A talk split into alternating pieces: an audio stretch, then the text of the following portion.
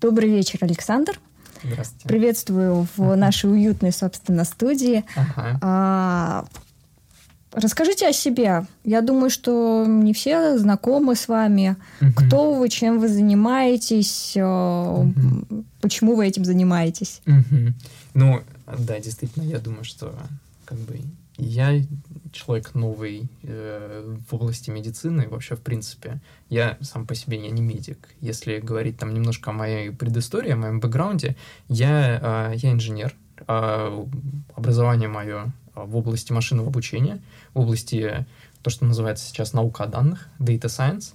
Я, а, как история вообще, как я дошел до такой жизни, Э, я в свое время получил а, магистрскую как раз степень а, вот в машинном обучении, в такой прикладной инженерии в Колумбийском университете в Нью-Йорке. Я поехал в свое время, добился все-таки этого, поехал за хорошим образованием техническим инженерным. В принципе, у меня всегда была э, и предрасположенность, и э, навыки в этом, и, в общем-то, я всегда больше всего любил именно заниматься вот такой вот э, прикладным анализом э, различных сложных процессов, моделированием и так далее. И я нашел себя в, как раз вот в работе над разными прикладными проблемами в машинном обучении, проблемами, связанными с анализом данных, то, Мгм. что сейчас а, очень сильно востребовано, на, не только на мой взгляд, скажем так, то, что мы видим в индустрии, во многих разных индустриях. Вот. И а, судьба свела меня с очень хорошими людьми, которые а, как раз стали моими коллегами и партнерами в этом проекте. И как-то так получилось, что мы а, смотрели на разные проблемы а, на разные области и так далее. И потребительские там у нас были проекты, связанные там с, например, с анализом музыки, у нас были проекты, связанные с анализом там всяких разных структур потребления и так далее. Но вот а, бэкграунд а, одного из а, моих партнеров, члена нашей команды, а, он как раз был глубоко заточен под а, биомедицинский инжиниринг, анализ таких Мгм. биохимических процессов и так далее. Вот. И как-то так получилось, что мы, а, скажем так, обратили внимание на проблему, а, достаточно большую проблему, которая стоит, а, ну, которая на самом деле перед медицинским сообществом достаточно давно, достаточно так плотно стоит. Это проблема прогнозирования, например, нежелательных побочных реакций или серьезных нежелательных побочных реакций. Почему это такая большая проблема? Мы вот как я помню, э, тот самый, знаешь, факт, который мотивирует тебя больше всего заниматься чем-то.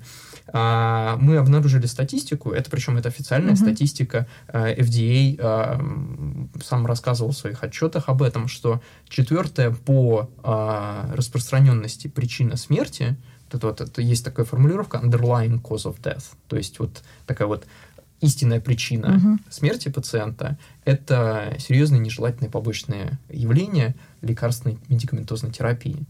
А, гораздо, гораздо популярнее там всяких, например, дорожных катастроф или там, я не знаю, даже отдельных там а, смертей от хронических заболеваний.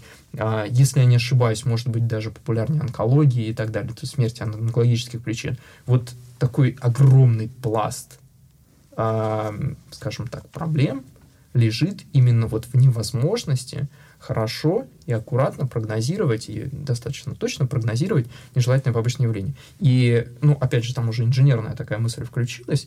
А почему, на самом деле, почему это так сложно? Потому что это крайне редкие явления. Если мы посмотрим статистику, такую Мгм. же статистику именно там а, клиническую, то эти нежелательные побочные явления, определенные там вещи, да, особенно серьезные, такие, которые ведут там либо к отказу почек, либо там к сердечным э, приступам и так далее, они могут встречаться там, я не знаю, сотые доли процента, например. Вот их может быть частота. И с математической точки зрения очень сложно прогнозировать настолько редкие явления. Вот. И, соответственно, не было, ну, на наш взгляд такой первый, не было предложено хорошего решения этой проблемы до этого. Не было предложено, не было ам, интересных, скажем так, интересных статей, которые показывали бы какие-нибудь а, такие многообещающие результаты а, в научных публикациях. И а, это, в общем-то, эта проблема, с которой мы попытались справиться именно вот нашим инженерным а, Мгм. инструментарием. Получились вот самые первые результаты наши, а, мы получили достаточно хорошие результаты, которые мы начали показывать их докторам. А в чем была э, инновационность того, что мы привносили? Мы попытались привнести туда а, анализ скажем так, индивидуальных таких факторов, а, индивидуальных э, характеристик пациента, которые можно подчеркнуть из его электронных медицинских записей то, что пишут врачи, например, там, тексты, заметки врачей, да, какие-то там описания каких-то конкретных симптомов, либо а, интерпретация тех или иных результатов диагностики. Вот, кстати говоря, мы там упоминали, да, вот. Все вот эти вот неструктурированные вещи, которые лежат, просто mm-hmm. ну, документируются врачами по разным причинам, да, но их крайне тяжело использовать для анализа. Просто вот как раз из-за отсутствия этой структуры, это не какие-то вещи, которые можно там загнать в регрессию, например, и оценить там влияние одного от другого, там корреляцию между величинами. Это такой очень сложный многофакторный анализ. А, привнося вот эту вот идею, логику в сам, сам процесс моделирования, а, мы получили очень хорошие результаты, которые пом- помогли нам начать скажем так, обнаруживать, прогнозировать нежелательные побочные реакции с очень хорошей точностью, и э, по критериям, и по специфичности, и по чувствительности. Это были очень хорошие, многообещающие алгоритмы. Я говорю, это была э, одни из первых наших попыток к проблеме, то есть мы еще тогда из академии прям происходили, мы тогда еще не думали, скажем так, не строили там больших грандиозных планов о том, чтобы построить компанию вокруг этого, для того, чтобы там попытаться коммерциализировать это и привнести этот инструмент в качестве не просто там хорошей научной идеи, а в качестве такого рабочего повседневного инструмента для врача. Мы начали те самые результаты показывать э, врачам, с которыми э, нас тоже посчастливилась судьба столкнуть. Это были очень хорошие, э, достойные врачи из, э, из нашего университетского госпиталя, вот Колумбия uh-huh. э, Presbyterian Hospital. Э, это были и другие врачи из э, одних из самых, на самом деле, крупных, крупнейших, там, самых известных медицинских учреждений, ну, сетей медицинских в мире. Вот. И у нас вот такая вот коллективная обратная связь очень сильно о том, что это действительно это важный и нужный инструмент. Его можно и у докторов, у самих, когда они вот тем, кому мы показывали эти результаты, у них уже идея, э, скажем так, о том, как это можно применять, где они могут э, получить ценность от этого в их ежедневной практике. Вот она пошла уже дальше. Мы начали все это анализировать очень четко и внимательно прислушиваться к этим идеям.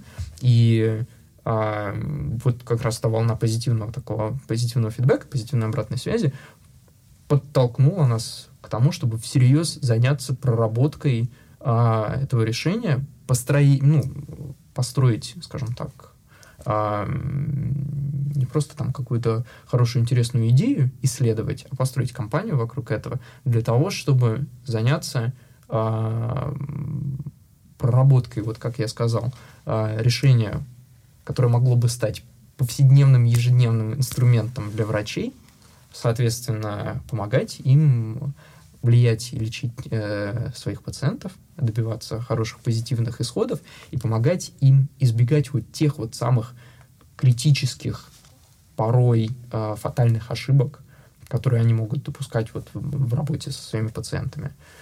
Вот, соответственно, вот я такую это, очень длинную историю, наверное, построил. Но вот это то, как вообще, откуда возникла идея, как мы пришли к ней – я говорю, мы, мы, очень, мы очень молоды, мы еще во многом очень наивны относительно того, и как мы смотрим на здравоохранение, как мы смотрим на а, вообще всю, всю систему оказания медицинской помощи. Причем не только там в Штатах, в России, вообще во всем мире.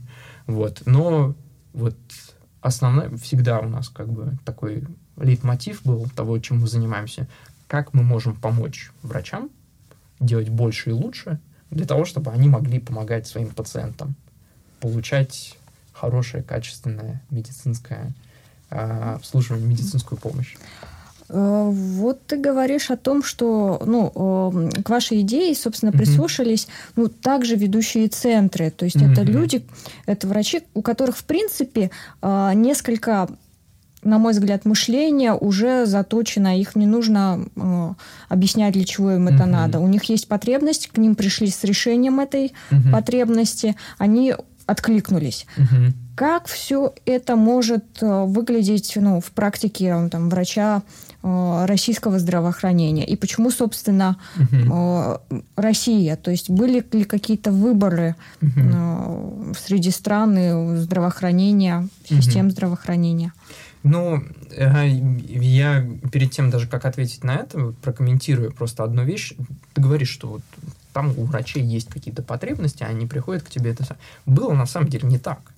Мы реально так То решили, были тоже решили поделиться идеей, mm. да, и а, зачастую человек, допустим, там доктора, просто возьмем человек, не всегда знает, чего и как он хочет, до тех пор, пока вот не предложите ему хорошее решение, там его, знаешь, как это называется, утолять, утолить его боль uh-huh. какую-то ежедневную, uh-huh. да, и вот так и получилось. Там, если это, как знаешь, это самое там в начале 20 века спроси, там, что вам, что вам нужно. Нам нужна более быстрая лошадь. Никто не мог вот концептуализировать, да, что нам нужен там двигатель внутреннего сгорания. Точно так же и здесь. Там, а, ты спрашиваешь, что тебе, уважаемый доктор-то нужно? А, больше времени мне можно, пожалуйста? Ну, вот что-нибудь, знаешь, в таком ключе. Вот. До тех пор, пока ты не покажешь им, как можно то, в чем ты там эксперт, твою дисциплину, стороннюю угу. применить к тому, чтобы вот изменить как-то практику, вообще подход к, скажем так, э, к медицинской практике, к оказанию медицинской помощи и так далее. Поэтому а, ну вот это я все к, к чему, что зачастую обратная связь от доктора, который там не знает о системе, например, там, в Штатах, а, и обратная связь от доктора здесь, у нас в России, там, что вам нужно, условно говоря, да? Ну, вот. здесь нужно иногда порой таблетки, банально. Да, да, совершенно верно. Ну, э, мы об этом еще тоже поговорим. Там очень много важных, интересных э, мыслей э, стоит, потому что когда я говорю о том, что мы пытаемся с помощью вот наших прогнозных элементов, с помощью вообще нашей самой системы поддержки принятия решений, как вот такой парадигмы того, как мы хотим встроиться в рабочий процесс, мы же помогаем им найти оптимальные решения не только с точки зрения там, клинических исходов или минимизации рисков. А, там очень много заложено важных оптимизационных таких критериев с точки зрения операционной эффективности, там, даже денежной эффективности, угу. а, решений, которые принимают врачи. Это можно там, я не знаю, банальные примеры приводить, когда э, с пациентом в стационаре работают много разных пациентов, ну, такой сложный пациент, да, там, с многими сопутствующими заболеваниями и так далее. Мы сами mm-hmm. лично видели это, и это ни для кого не секрет. Бывает, э, что пациенту назначают там вместо вот набора лекарств, там 5-7 препаратов, ему замешивают там какие-то адские коктейли вообще из, там, из нескольких десятков препаратов. Когда вот опять же, вместо того, чтобы мы забудем там о проблемах там полипрагмазии и так далее, да, просто вместо того, чтобы тратить 10 разных препаратов, мы могли бы э, сэкономить и сделать весь тот же самый коктейль там из 5-7 препаратов, а вот эти вот излишки, условно говоря, пустить на какие-то другие более важные и нужные цели – э, там, решение задач каких-то для медицинского учреждения, потому что это все деньги, которые mm. просто были нерационально использованы. И за ну, которые сейчас э, штрафуют на настоящее время. Да, это, ну, я говорю, если мы это самое о проблемах там здравоохранения начнем говорить, это можно целую серию подкастов делать, конечно. Вот. А, но в целом наша задача с этими проблемами справляться, справляться теми ресурсами, теми возможностями, которые у нас сейчас есть. Твои инновации, которые, как мы считаем, вот, являются самой важной на данный момент для системы здравоохранения. Возвращаясь к вопросу о России. А, ну, две, на самом деле, две важные причины, почему я единственный, так это самое, немножко бэкграунд, я не поговорил про команду, но я думаю, uh-huh. что мы выделим а, момент, когда мы сможем поговорить про команду. Я единственный русскоязычный сооснователь а, россиянин, а, не только даже русскоязычный, я единственный а, россиянин, сооснователь э, в нашей компании. У нас а, такая прям очень интернациональная компания, там и э, граждане Индии, и граждане США, а, у нас вообще, в принципе, там, скажем так, такая очень раз, раз, раз, разрозненная, распространенная структура, да, с точки зрения того, где, угу. э, где и какой национальности у нас люди. Вот. Но самое, самое интересное, самое важное, то, что это была моя инициатива, конечно же, взять эту технологию и принести ее к себе на родину. А, по двум важным причинам, на мой взгляд. Первая причина, и это она такая сугубо сухая аналитика, статистика, да, что а, да, у нас э, здравоохранение, российское здравоохранение, оно, наверное, во многом отстает от западного. А здесь я не думаю, что я там буду какое-то то самое там свое собственное мнение говорить. Это это можно подтвердить там огромным количеством фактов. Оно вот на несколько лет, наверное, там лет на 5, на 7, может быть, даже где-то там в каких-то вещах побольше, оно отстает от западного такого здравоохранения, вот как мы себе всегда рисуем, такое прям идеальное здравоохранение. Я, кстати говоря, я даже говорю сейчас не про здравоохранение, там, систему здравоохранения США. Есть намного более продвинутые. Mm-hmm. А, вот от такой вот идеальной модели, конечно же, мы отстаем. А, по многим разным причинам, в том числе и вот нехватка докторов, докторов как, как э, скажем так, количество докторов, как главного ресурса вообще, как главного элемента здравоохранения, да, нехватка и финансирования и так далее. А, но во многом, если мы посмотрим, вот, я говорю, у нас всегда как бы мы такие скажем так, молодые люди с горящими глазами, да, у нас всегда была э, в голове попытка в конечном итоге э, повлиять на глобальное здравоохранение. Если мы посмотрим на весь мир, то, э, наверное, самая большая потребность в здравоохранении, особенно там вот в первичном звене, она далеко не в, не в США и даже не в России, она вот в странах азиатского региона, это там, это Индия, это Китай, это, возможно, какие-то другие даже страны, да, где элементарно а, огромное количество людей не имеет просто никакого доступа к медицине, либо не имеет доступа к хорошей медицине, качественной. Мы считаем это тоже наше глубокое убеждение, которое там в ДНК нашей компании, мне кажется, сидит, а, то, что хорошее здравоохранение, наша конечная цель, да, а, хорошее здравоохранение, оно не должно быть ограничено вот просто географическими местами, где это здравоохранение доступно. Оно должно быть повседнев, повсеместно и доступно настолько широко, насколько можно его распространить. И поэтому вот это как бы это наша главная такая вот идея, можно сказать, парадигма компании, что давайте лучший опыт собирать, э, как-то его концептуализировать, строить системы, э, которые электронные ассистенты, которые будут работать с врачами везде по всему миру, которые будут помогать им как раз распространять вот эти вот лучшие практики лечения пациентов э, на своих дорогих, уважаемых пациентов. Так вот, э, Россия, по сравнению с этими странами, которые я упомянул, да, она наоборот, она э, по многим очень критериям, она находится впереди. И в России при прочих равных я хочу отметить, что э, достаточно хорошее повсеместное уже внедрение электронных медицинских uh-huh. историй. То есть вот как раз вот этот ресурс для того, чтобы машина могла начать помогать врачу, он существует. Вот этот фундамент заложен, да. Правильные выдвигаются инициативы. Даже мы не будем сейчас обсуждать э, там, как бы то, насколько хорошо они будут э, реализованы, да, но, во всяком случае, вектор задан очень правильный с точки зрения развития медицины. Многие, многое уже сделано. Вот как раз вот тот фундамент заложен.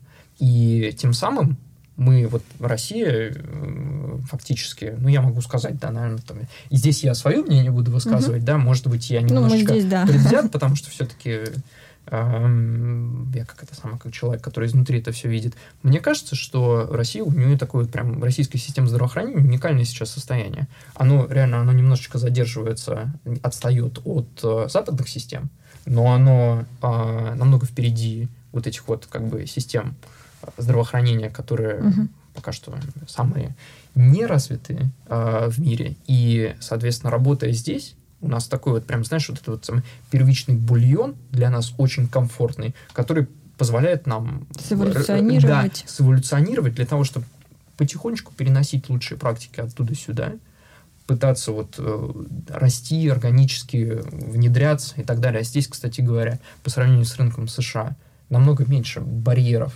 таких, скажем так, ну, операционного либо бизнес-характера существует для внедрения таких систем. Это то, что мы увидели. Мы можем там потом отдельно об этом поговорить, если будет интересно. Вот. И как бы вот здесь вот как раз вот этот вот первичный бульон, я такую неспроста характеристику mm-hmm. дал, который позволит нам вот вырастить то решение, которое можно потом органически очень экспортировать а, туда на страны а, азиатского региона, в которых как раз потребность в таком здравоохранении, в такой поддержке, в, такой, э, в таком цифровом ассистенте, она намного больше. И, в общем-то, и эффект, и выхлоп от этого в глобальном смысле, он будет намного больше. Мы уже, кстати говоря, работаем с этими странами. У нас есть офисы и в Индии, и в Китае. Вот буквально как раз недавно все это происходит. Вот, там, mm-hmm. знаешь, это вопрос нескольких недель, там, месяцев последних. Вот. Это самое, самое главное, что вообще, как бы, что мотивирует нас вот не, сниж, не, не сбавлять ни на минуту темпа. Это то, что интерес к тому, что мы делаем, и тому, как мы это делаем, он прям такой повсеместный. Он не имеет границ, он, скажем так, находит отклик э, практически везде, где вот э, где у нас появляется возможность рассказать об этом.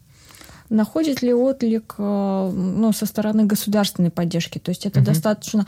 Ты сейчас описал такую угу. широкую сеть, охватывающую угу. весь мир. То есть, возможно, даже в каком-то будущем у нас будет единая система здравоохранения. Там, мировая. Мировая, да. Ну, ну так скажем, такие очень э, высокие цели. Государство оказывает ли поддержку ну, этого проекта здесь, в частности, угу.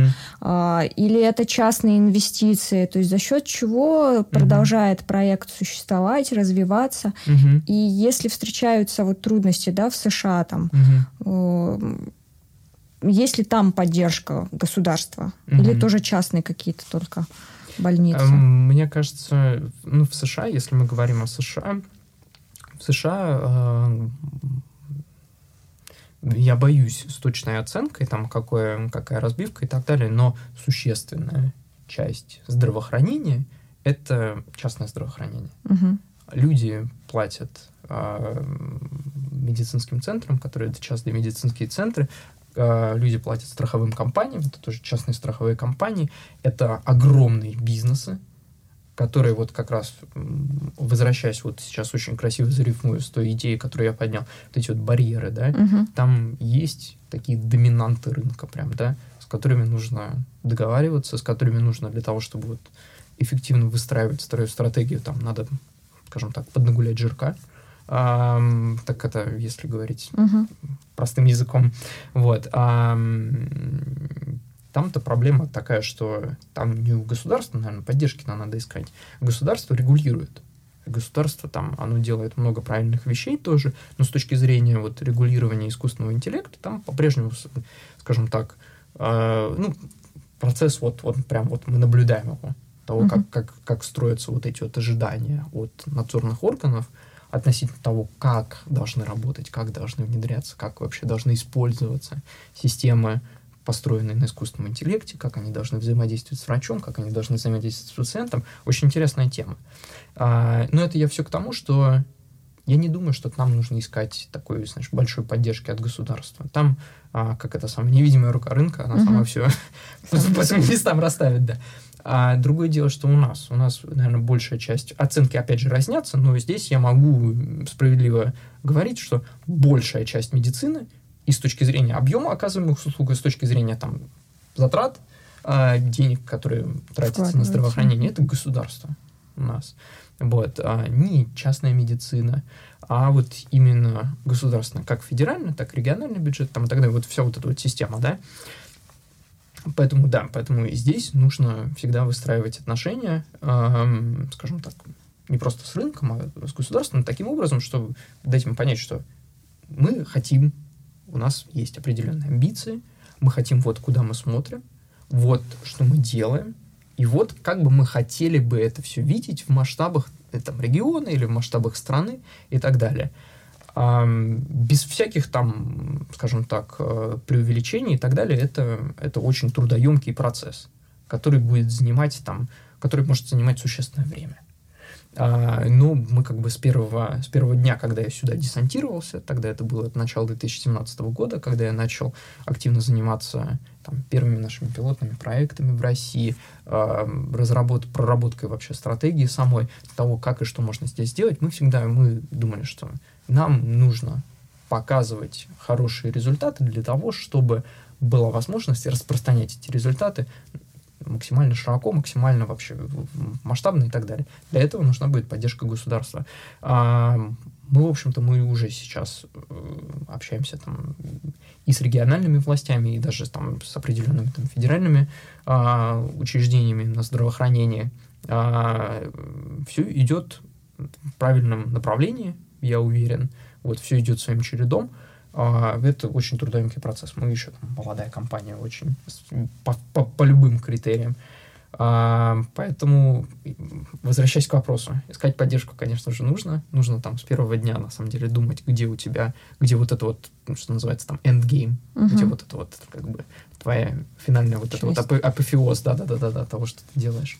С частным здравоохранением, конечно же, договариваться легче. Конечно же, там быстрее идут процессы и так далее.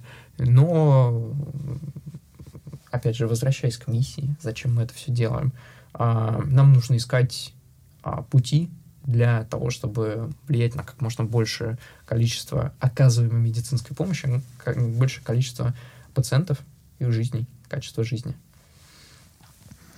А, возможно, как бы вопрос, который интересует также большинство. Мы сейчас рассказываем, mm-hmm. все красиво, да, это помощь, дата сайенс. Mm-hmm. А как выглядит технически все это и как происходило mm-hmm. обучение нейросети, чтобы она mm-hmm. распознавала, mm-hmm. на основе чего она учится? Mm-hmm. А, ну, скажем так, это всегда, ты знаешь, такое, как бы, проблема курицы и яйца на самом деле, во многом.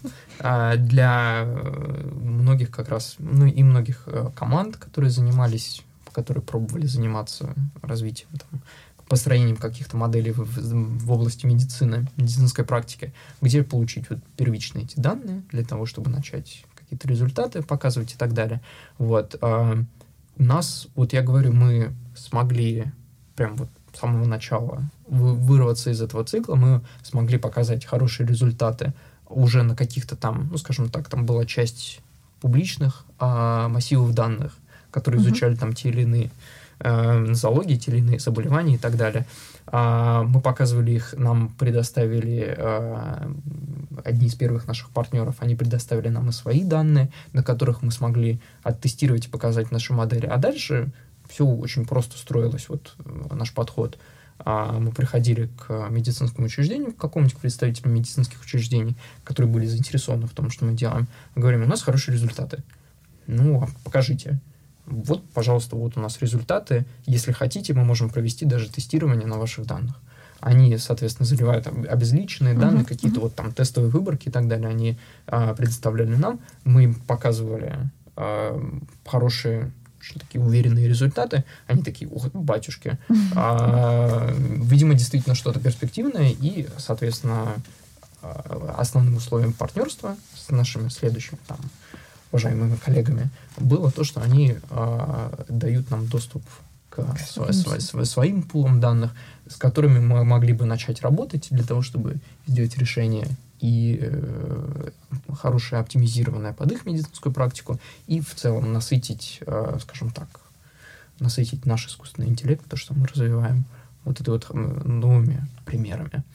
Эм, так оно все, вот, вот, вот такая вот, это, это такой спиральный процесс, если мы посмотрим на все на это, да.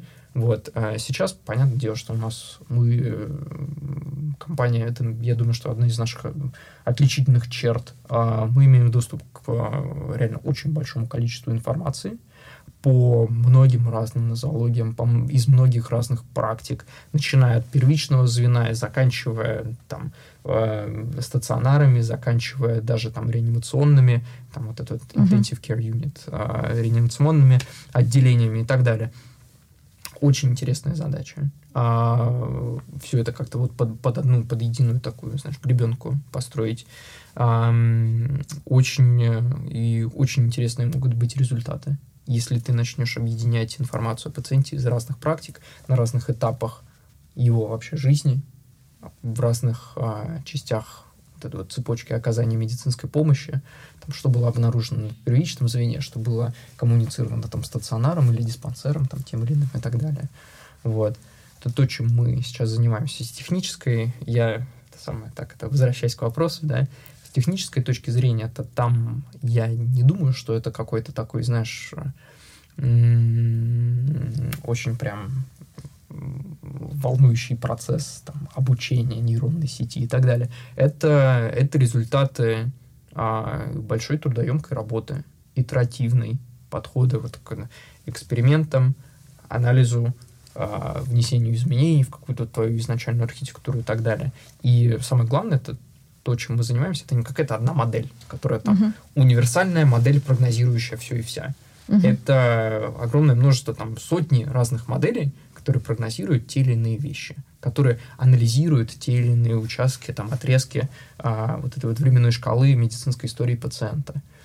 А в этом-то, наверное, самое является вот эта уникальность технологии, которую мы разрабатываем, то, что она достаточно универсальна. Она может справляться с разными типами данных, с разной структурой э, информации. Это могут быть как какие-то структурированные хорошо данные, а результаты лабораторного тестирования, uh-huh. там, я не знаю, uh-huh. э, там, кровь такая-то и так далее. А это могут быть просто заметки текстовые врача, которые там при, при сборе анамнеза, при проведении объективного осмотра или расшифровки тех или иных результатов диагностики, врачи описывают вот то, что они, то, что они видят в пациенте. Они никогда не думают структурой, потому что, ну, медицина это такая вещь, медицинская практика, которую очень сложно реально вот медицинскую мысль запихать в какую-то структуру. Да? Поэтому нам нужно было всегда учиться работать с неструктурированной информацией угу. из того, что пишут, что подмечают врачи, уметь вытаскивать очень важную ценную информацию э, и ее уже в дальнейшем использовать как э, информативные признаки для того, чтобы прогнозировать тот или иной исход. Вот, поэтому э, возвращаясь тоже, кстати, к, к вопросам, я помню, ты там отмечала, что работаете ли вы с изображениями, работаете вы с чем-то. Да, это все, это очень важные а, участочки, отрезочки как раз временной uh-huh. шкалы той самой пациента, вот, которые при определенной, при анализе определенных там параметров или состояний пациента, или там при работе с определенными практиками, нужно уметь, и мы умеем работать с изображениями в том числе. Вот ну, такой вопрос, он вытекает из того, что ты о, так интересно рассказываешь. Угу. А по мере накопления вот этих данных, угу. по мере того, как подключаются одни партнеры, другие, изменилась ли точность выдаваемой информации, ну, там, по прогнозу каких-то угу. э, операционных осложнений или угу. лекарственной нетерпимости. Угу. И еще такой момент, э, ну, тоже, на мой взгляд, достаточно интересный. Э, есть ли, ну, грубо говоря, влияет ли какая-то генетическая информация, особенности работы, ну, например, с контингентом в одной стране, угу. в другой стране? Есть ли разница между вот такими угу. сообществами пациентов? Угу. Ну, ты имеешь в виду а, какие-то там определенные этнические, национальные да, критерии, да? Да, да. А, ну, из того, что мы, на что мы обращаем внимание, да, конечно же, безусловно. И это, это как бы это не наше там только сугубо мнение или какая-то там огромная находка. Есть определенные гайдлайны, которые там регулируют, например, там диабетическую терапию для разных там а, групп а, этнических населения uh-huh. Америки, например, да.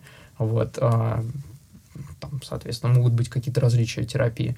Это один из информативных признаков. Вот. Понятное дело, что, скажем так, если мы говорим о России, как, ну, тех местах, где мы практикуем, вот где мы работаем, то там население-то этнически, оно более-менее гомогенно с точки uh-huh. зрения вот как раз вот этих вот всех э, критериев, характеристик. Но если говорить в общем, то да, это информативный признак, это интересно. Не всегда можно перенести какие-то там, знаешь, находки, которые ты обнаружил в одной США, стране да. на другую, да, да. То есть это каждый раз такая моделирующаяся угу. информация. Ну Она... и, собственно, да, по точности. Да. А, по точности, ну как сказать, понятное дело, что как только по мере насыщения а, системы информации, она учится, опять же, точнее реагировать, там, чувствительнее реагировать на те или иные редкие события а, либо давать прогнозы относительно, там, например, длительности пребывания в стационарах и так далее, uh-huh. точнее. А, опять же, очень сложно мне сказать, есть ли какая-то конкретная единственная метрика, которую я могу сказать, что вот там было, знаешь, там 80% uh-huh. точности, а стало 90%. Все просто почему? Потому что ну, даже практика оказания медицинской помощи, она там да что уж там, я, я не знаю, мы обсуждаем там США и Россию, она даже в России там есть, не, может быть, клиника, которая, да. знаешь, которая работает там с, я не знаю, 40-50% в день ВОПы обслуживают, да, а есть клиника, которая там практика построена, что там на каждого пациента там по полчаса, по часу, вот, это абсолютно разные подходы к практике, да, вот, ну, в любом случае, то, что я могу сказать, что ценность э, люди находят, которые практикуют одним способом, и другим способом, и третьим. Вот с этой точки зрения, да, у нас как бы вот э, если измерять не точность, а ценность, ценность. наверное, она растет, да. Она растет, и, скажем так, разнообразие применения наших технологий растет. Если э, ну, собственно, помимо э, NLP технологий, которые применяются, угу. что еще имеется и, или планируется к использованию? Um, ну, NLP-то это, даже если говорить, мы не только NLP применяем, потому что NLP это, если нам вдаваться в подробности, это а, способы обработки uh естественного языка есть это как-то приведение его к какому-то такому более-менее нормальному виду и так далее. Есть гораздо более интересная дисциплина, на которой тоже, кстати говоря, построена там существенная часть нашей технологии. Это Natural Language Understanding. Mm-hmm. Вот это вот, мне кажется, это то, чего до этого не хватало а, mm-hmm. в принципе, области искусственного интеллекта в медицине.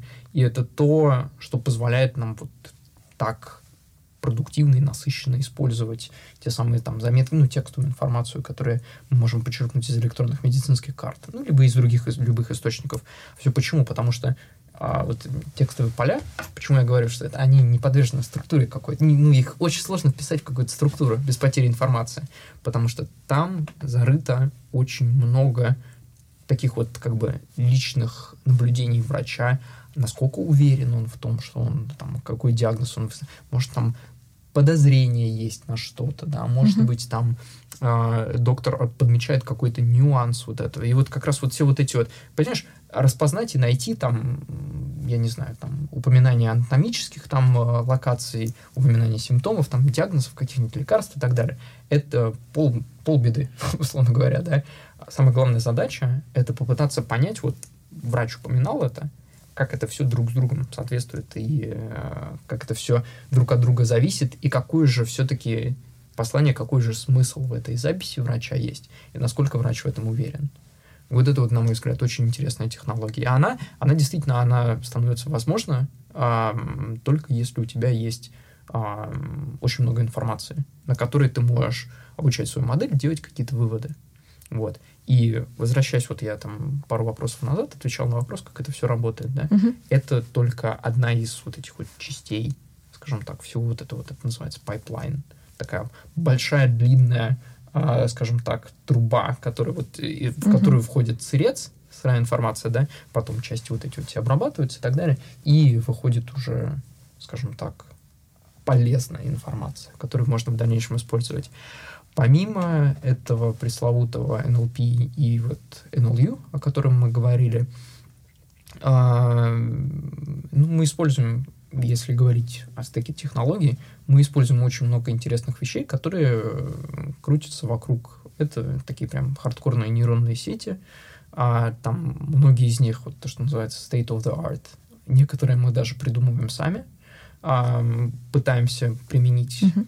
какие-то интересные архитектуры к, к областям, в которых мы работаем, они э, крутятся вокруг, вот если проводить параллели я могу, я знаю, что я не всегда это правильно интерпретирую, но вот на моем личном понимании таком, знаешь, вот это стороннем в медицине, вот есть а, задачи, которые решаются когортом анализом. Угу. Берутся а, пациенты, какая-то выборка пациентов, вот доказательная медицина, она вся на этом построена, да? да Берется да. относительно однородная выборка пациентов, которые подходят ну, набору какому-то ограниченному а, критериев включения и исключения пациентов в эту выборку. То есть нам интересны пациенты там, с хроническим диабетом второго типа, там, с такими-то показателями там, гликированного гемоглобина или там еще чего-нибудь, я уж не знаю даже, да, и неинтересны пациенты, которые там, у которых, помимо всего прочего, есть еще то-то, то-то, то-то. То есть вот мы будем а, анализировать конкретную там интервенцию на вот конкретной группе пациентов.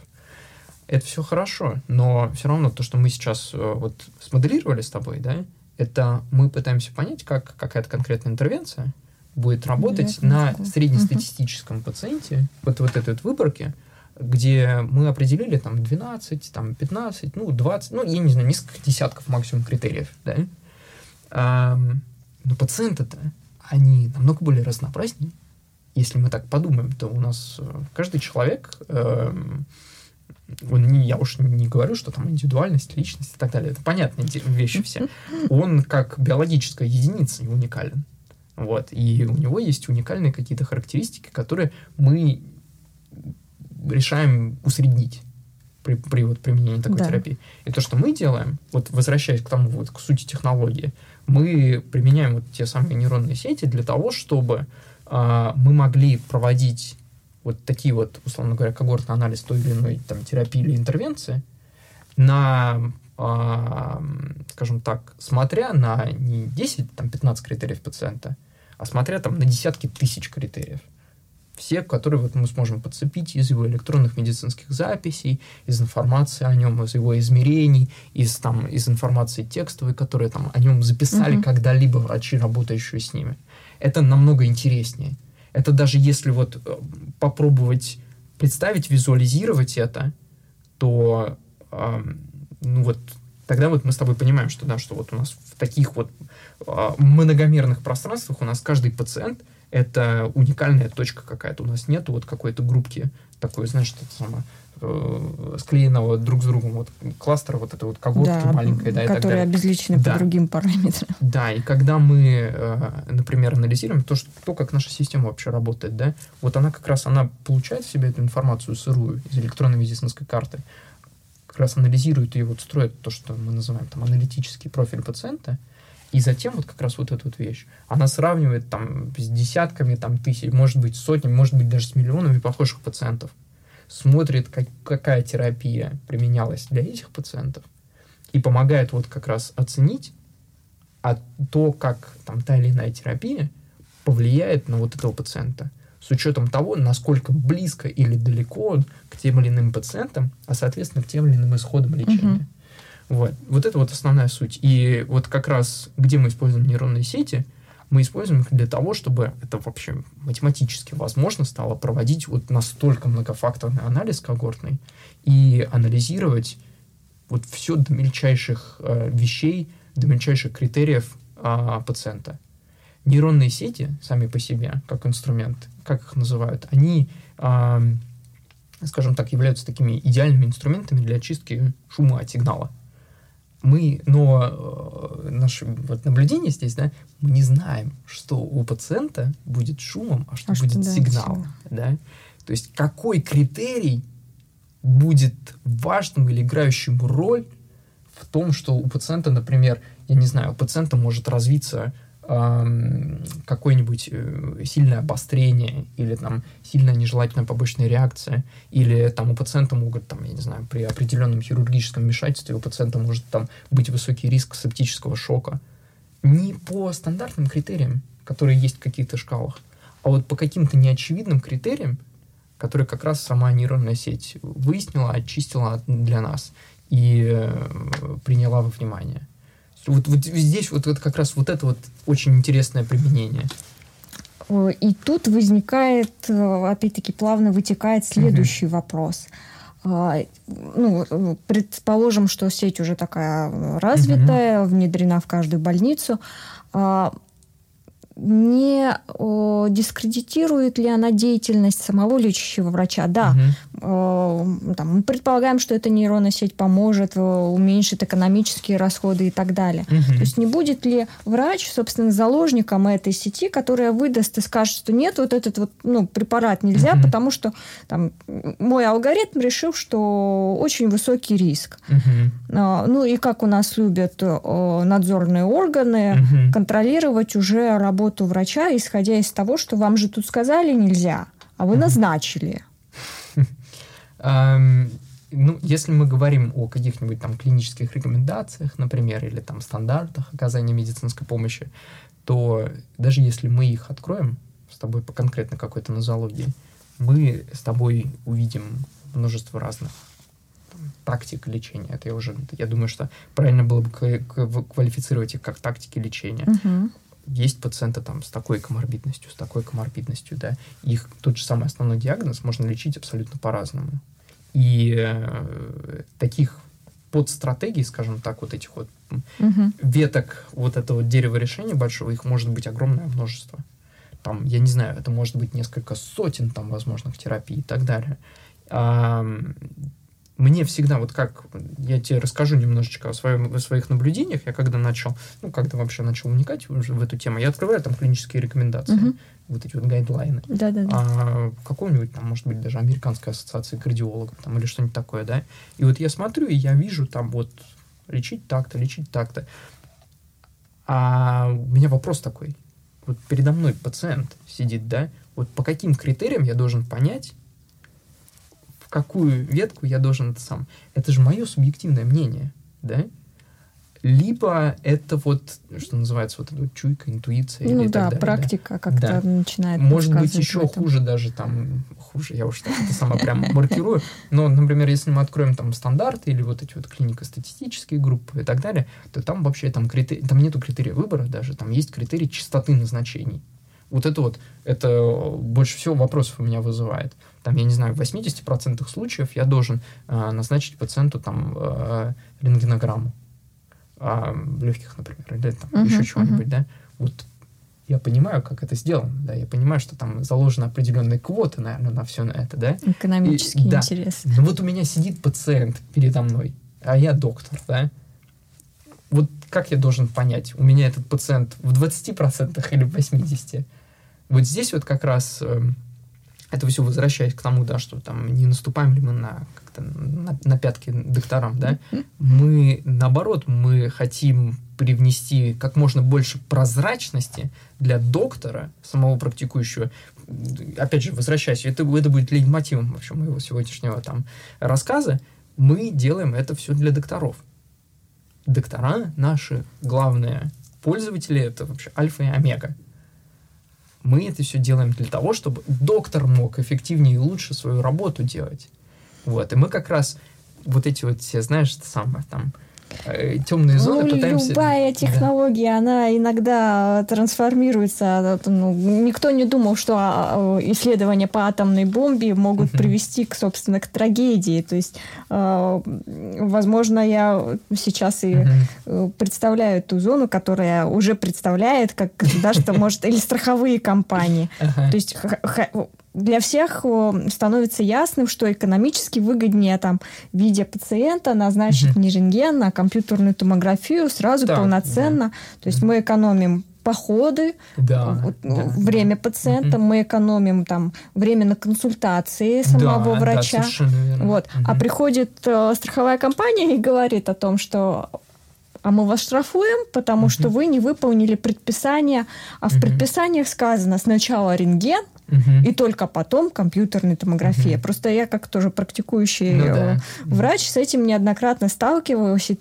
Ну, доказать, соответственно, невозможно. Угу. И ну, технологии могут точно так же просто, на мой взгляд, извратить и из угу. помощника врачу э, сделать, собственно, там некоторый надзирательный орган. Угу. Вот, ну, есть ли мысли, как это можно избежать? Угу. Я думаю, что Но надо ты сейчас, смотреть. Ты сейчас с другой стороны заходишь. Ты говоришь, что э, критерии и э, гайдлайны сами по себе, они не отвечают там, требованиям определенным, либо они неэффективны сами по себе, по своей сущности, природе. Это, безусловно, это может угу. быть так.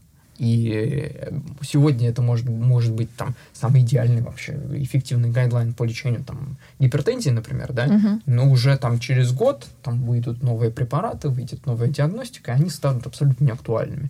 Такая ситуация может действительно там наблюдаться, вот как ты описала, я уже там с э, конкретно этой проблемой не знаком, но может быть когда-то там э, можно забить, например, на рентгенограмму и делать сразу КТ и мы, условно говоря, мы сэкономим время, там, а время, может быть, это мы там а, выискиваем, например, э, первую, вторую стадию там какой-нибудь онкологии у пациента. Вот, возможно, да, мы да, сейчас да. ее обнаружим, не будем тянуть пациента, как раз вот выиграем эти там несколько недель или месяцев, и, соответственно, мы обнаружим на ранней стадии онкологию, и у нас не просто там мы, может быть, жизнь человеку спасем, не просто я, на самом деле, uh-huh. это как бы главная цель, да, но с точки зрения там гайдлайна, с точки зрения экономической системы вообще, мы только что избежали огромного пласта работы, введение этого пациента через диспансер, там, на хирургию, там, химиотерапию и так далее. Может быть, мы все это настолько сейчас сэкономили и как бы быстро и эффективно разобрались с этим,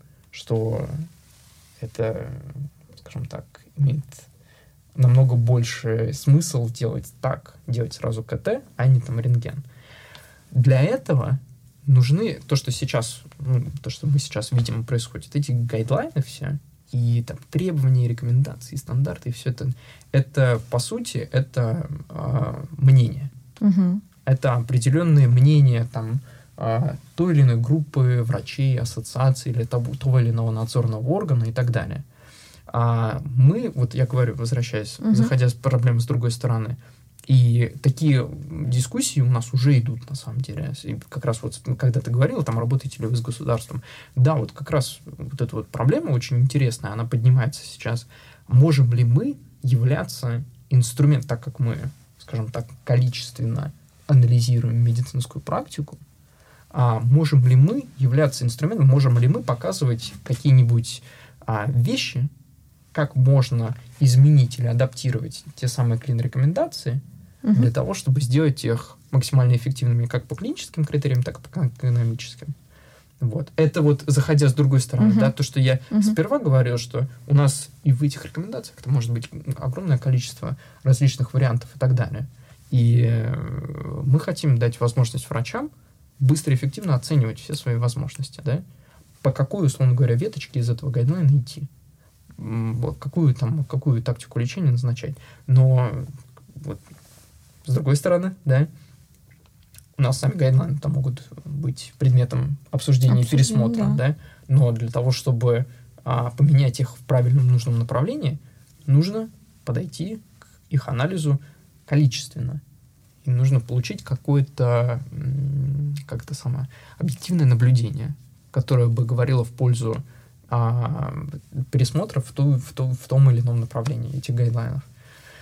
Мы проводили такие первоначальные угу. исследования, вот как раз по части артериальной гипертензии, очень интересные результаты. Что вот... Работают имеющиеся гадлайны или... Где-то, ну, как, как, как и всегда и бывает, да, где-то работает, где-то не работает, где-то вот, я не знаю, на какой-то определенной популяции, когорте там, можно было бы их немного изменить. Вот, и это все, это, кстати говоря, это все становится... Ну, почему является предметом изменения, да, потому что появляются новые терапии. Угу. Вот так как а, мы, во-первых, мы, в общем-то, наблюдаем всегда за э, прикладным опытом использования тех или иных терапий, вот прямо на практике, и, соответственно, с их оценками и исходами, у нас постоянный такой приходит приток, скажем так, новой информации, новой такой прикладной практики и их результатов. Вот. Ну и мы всегда тоже ориентируемся на объективные какие-то знания, которые публикуются а, либо в академических источниках, либо вот в таких вот регу- регуляционно-надзорных. Да. да, тут, собственно, вот от участников группы был вопрос о том, что угу. какие источники используются, используются ли Medline, PubMed, Кохрановские угу. э, данные, и ну, достоверность как-то проверяется тех источников, угу. которые угу. э, вносят данные. Да, безусловно, это, мне кажется, конечно же, это важная вещь. Э, я, э, я бы сказал бы, это не проверка достоверности, а я бы назвал бы это как-то критерий важности, значимости, наверное. Того, ну, а доказательность? Доказательность, она и проистекает, на самом деле, отсюда. Если, ну, как бы, как скажем, если знание какое-то, которое получено из статьи, оно угу. применимо, и оно, оно дает какие-то скажем так, сопоставимые результаты, вот, то тогда мы говорим, что оно, опять же, это все от индивидуального случая зависит, да. Есть mm-hmm. статьи, которые там покрывают ту или иную терапию, ну вот той или иной группе людей, да, они будут здесь важны, Угу. Здесь будут абсолютно неважные. И мы уже там не, не будем обсуждать, насколько там они... Это, э, это как бы это какой-то элемент, скажем так, объективного знания, который мы можем принести туда, да. А, и, э, ну, то, как происходит выбор вот это вот там критериев э, ну, не критериев, а там, статей научных uh-huh. источников и так далее. Вот, это все отдано на откуп машине, которая обучена таким uh-huh. образом, чтобы вот важные источники поднимать, скажем так, э, давать им большее значение, неважные источники, соответственно, опускать. Мы работаем там несколько десятков миллионов индивидуальных таких вот, знаешь, как элементов объективного знания, как если так классифицировать. Uh-huh. Это могут быть и научные статьи, подмены там из Медлайна, а, там из каких-нибудь других библиотек и так далее. А, то есть там несколько десятков источников, да, если так подумать. Это могут быть клинические исследования, это могут быть там те же самые гайдлайны и так далее. Они бывают написаны таким, знаешь, это прям литературным языком, который вот и сиди там разбирайся. Вот. Это множество статей, это у нас отдельный, отдельный, скажем так, такой проект внутри uh-huh. проекта, то, как мы можем скажем так, как мы можем оценивать релевантность той или иной статьи для конкретного медицинского случая? Уже, ну, такой практический вопрос, все равно интересно, угу. как коллеги относятся к э, данной технологии искусственного интеллекта. Угу. Там я как человек, э, интересующийся живо различными технологиями, mm-hmm. инновациями, всегда поддержу любую идею mm-hmm. и как минимум положительно что-то оттуда для себя приму. Mm-hmm. А уже э, те специалисты, которые работают, сталкиваетесь ли вы с негативной какой-то реакции. То есть вас же приглашают, да, заинтересованные люди, но, как правило, это учредители клиник, угу. представляющие государственную медицину. А в этих структурах сами врачи, их э, реакция угу. какова? Ну, для нас очень важно найти, всегда было, найти общий язык с врачами, угу. которые, которые будут пользоваться наши технологии. Не просто там это там, что-то там важное, какой-то инструмент, который был закуплен и внедрен там медицинским учреждением. В конечном счете этим будут пользоваться люди. Этим будут пользоваться врачи, которые практикуют медицину. А, мы всегда смотрели на, на, скажем так, и очень внимательно анализировали то, как э, вообще строится рабочий процесс врача. Uh-huh. И мы интерфейсно, вот у нашей там замечательной технологии должно же быть какое-то еще и, скажем так, лицо, морда, с которой взаимодействует врач. Как там любая другая медицинская информационная система, вот у нее есть интерфейс, да. Точно так же и вот наш интерфейс. И интерфейс, вот рабочий процесс вокруг него, мы, э, мы очень долго думали, и эта работа продолжается, на самом деле, она никогда не закончится. О том, как это все максимально, вот, что называется, бесшовно, максимально интуитивно встроить вот в текущий рабочий процесс врача как, где мы можем добавить какой-то функционал, который может помочь врачу. Как и где показывать наши результаты, так, чтобы вот они вовремя, скажем так, появлялись в нужном месте, в нужное время. Вот это вот, да. Uh-huh. И э, здесь, например, там, я не знаю, если мы сравниваем там э, работу хирурга, например, да, ну что, ну, хирург не будет смотреть в компьютер, когда он оперирует, извини меня, да, ну, да. вот процесс принятия решения о том, как мы будем, например, оперировать пациента, будем ли мы вообще его оперировать, или там пока что еще консервативно и так далее, он же ведь происходит заранее. Совершенно по-другому происходит процесс принятия решений в, э, там, я не знаю, у врача амбулаторной практики. Совершенно по-другому, вообще третья какая-то вещь, как происходит процесс принятия решений у стационарного врача, совершающего обход и так далее. Вот все вот эти вот важные элементы. И как мы находим общий язык с врачами? В общем-то, мы пытаемся очень сильно и глубоко вникнуть в то, как они вообще живут, что они делают. Если бы мы делали какую-то систему, разрабатывали инструмент, который, условно говоря, требовал бы дополнительных действий для врача, то, скорее всего, э, никто бы там не пользовался. Да?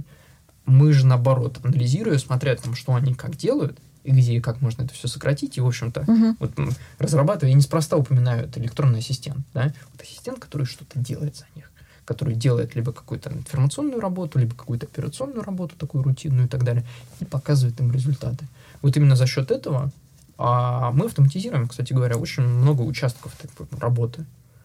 Мы автоматизируем тот самый анализ Мгм. вот этой вот медицинской истории пациента. Мы даем врачу выжимку результаты. Мы не пытаемся его заменить, да? Мы пытаемся ему, условно говоря, вот, знаешь, у меня аналогия такая в голове, что мы не пытаемся сыграть партию за доктора, мы карты ему сдаем, Мгм. для того, чтобы у него хорошие карты на руках были, Мгм. чтобы он знал, с чем играть. Вот. Вот это наша задача. И за счет, за счет того, что вот мы именно такой подход выбрали, не просто типа там сделали система, пользуйтесь, так надо, пожалуйста, вперед. А за счет того, что мы именно от процесса, от пользователя нашего идем, мы находим хороший общий язык с врачами. Поэтому у нас нету, как ты говоришь, у нас нету никакого негатива, что, на мой взгляд, очень хорошо. У нас есть обратная связь. Нам могут говорить врачи, и почему я сказал, что вот Мгм. эта вот разработка этого интерфейса она никогда не, не остановится, да, потому что и привычки-то врачей меняются. И там то, как практикуют ту или иную медицину, там, я не знаю, как практиковали ее 20 лет назад, 10 лет назад, 5 лет назад, там и сейчас, все тоже меняется, да. Точно так же будут меняться и методы взаимодействия врача с тем, что предлагаем ему мы. Ну вот основная идея всегда, что он должен дополнять врача и пытаться облегчить его участь, а не нагрузить его какой-то дополнительной работой. Вот, поэтому вот то, как мы пытаемся подходить к формированию понимания того, зачем мы. Тут был такой вопрос. Мне кажется, конечно, что ответ на него получен, но думаю, еще Мгм. раз а, озвучить его стоит. Что Мгм. если эти алгоритмы учатся на а, собственно, том массиве, который имеется, соответственно, и ошибки попадают в эти алгоритмы. Мгм. И э, в этом же случае с, сама уже нейросеть э, допускает ли со своей стороны ошибки, Мгм. или сравнивая там с многочисленными данными, она их все-таки подчищает. Мгм. А, классный вопрос. А, мне всегда нравится прям рассказывать про него. А, смотри, для того, чтобы обучить а, какую-то модель, для того, чтобы, ну, как мы вообще, как, как, как люди...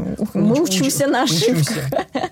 Да, мы учимся понимать, что такое хорошо, а что такое плохо, Мгм. когда мы видим, что вот плохо, это потому что сделали так, и получилось вот так, и это было плохо, а если бы мы сделали хорошо, и вот, пожалуйста, пример хорошо, то вот мы сделали так, да да да да и было хорошо.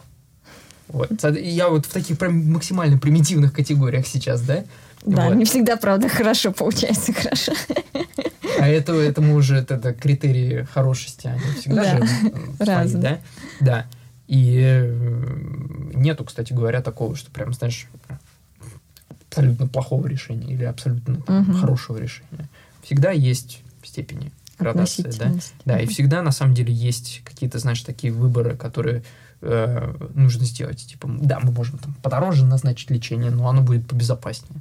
Мгм. Либо же наоборот, мы обязаны назначить лечение, которое там, если уж говорить о каких-то там химиотерапии, например, это там же ведь как бы без нее никак, Мгм. но с ней приходит там россыпь целая бесжелательных Ну да. побочных реакций, да.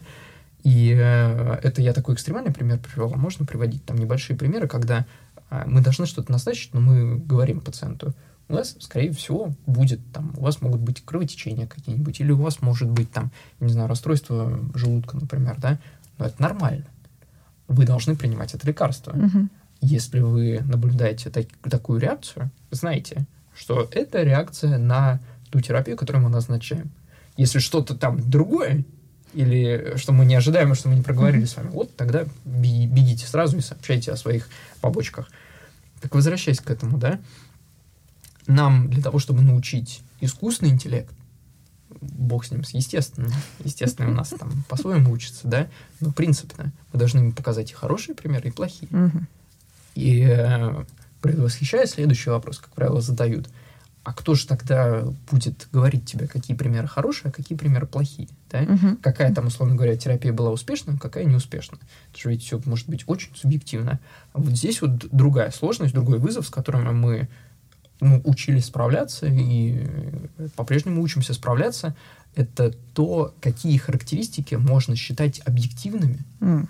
а, Мгм. наблюдая за пациентом, либо анализируя ретроспективно, что, собственно, наблюдалось, что было там, что было задокументировано в карточках, потому что мы знаем, что в карточках могут, могут в медицинской истории пациента могут не всегда документироваться на 100% объективные вещи. Вот. И, ну, есть такие вещи, например, там, длительность лечения, Мгм. или конкретный там, я не знаю, конкретный, конкретные измерения, там артериальное давление, либо конкретные показатели в лабораторных анализах, которые, ну, это количественные показатели, Мгм. либо такие объективные события, как, например, там, летальный исход. Мгм. Это вещь, которую на 100% нужно там всегда максимально стараться избегать. Правильно? Здесь нету другого, более объективного исхода оказания медицинской помощи, который нужно было бы избегать, да? Вот, и поэтому это, это такой отдельный огромный пласт вот именно научной, медицинской работы, которой мои коллеги занимаются, это поиск определения источников объективных исходов а, в медицинских записях о пациентах, которые мы получаем, которые, в общем, которые собираются в процессе работы с нашей системой. Вот, поэтому, опять же, объективные характеристики, мы показываем плохие примеры, хорошие примеры для наших там моделек. Они учатся вбирать в себя опыт и Нехорошо. классифицировать, условно говоря, хорошее и плохое, и затем они уже вместе с врачом в прямом эфире, прямо когда пациент сидит перед, перед, перед врачом, они говорят ему, что, слушай, вот с высоты, э, с высоты опыта, который мы проанализировали, вот эти вот там сотен тысяч э, похожих случаев, вот мы видим, что ты можешь дать такую терапию, но она будет такими рисками Мгм. характеризовываться. Либо ты можешь дать такую терапию, она будет там успешнее, но она может быть будет дороже, там еще какие-нибудь любые другие критерии. Вот, поэтому это очень важно на самом деле давать ей посмотреть на разные случаи. А, ну, ну, э, в чем тогда и, или кто оценивает эффективность решений, э, собственно, искусственного интеллекта? То есть это уже непосредственно работа и результаты врачей, Мгм. или есть какая-то группа врачей-экспертов, которые говорят, да, вау, круто. Мгм. То есть по каким параметрам? Там, ну, я думаю, что один из них там экономический, Ну да. Ну, э, нет, мы пытаемся, опять же, если мы бы, если бы у нас там была группа экспертов-врачей, Мгм. то помнишь, мы говорили с тобой о том, что там, например, клин-рекомендация, это же мнение, Да. да? Тогда мы были бы подвержены той же самой функциональной такой, знаешь, фундаментальной проблеме. Да. Вот. Мы, опять же, определяя объективную характеристику, мы можем как ретроспективно анализировать, что мы видели там, я не знаю, за последние там 2-3 года. Мгм. Точно так же мы можем и проактивно анализировать. Вот сегодня к пациенту, ой, к врачу пришел пациент, Мгм. врач увидел нашу замечательную рекомендацию, либо там он увидел несколько рекомендаций, выбрал из нее, а, решил последовать этой рекомендации, Мгм. как-то, может быть, ее модифицировал там под себя и так далее. И по прошествии там определенного времени, там через две недели, например, мы можем замерить исход этого пациента и тем самым сравнить прогноз и факт, Мгм. и тем самым заключить э, те или иные результаты эффективности использования, э, эффективности исследования Мгм. да, нашим рекомендациям, использования наш- нашей системы. А используете ли вы, ну, э, используются ли в качестве данных только лишь э, электронные медицинские карты? Но Мгм. они же достаточно недавно все равно возникли Мгм. а, и ведутся.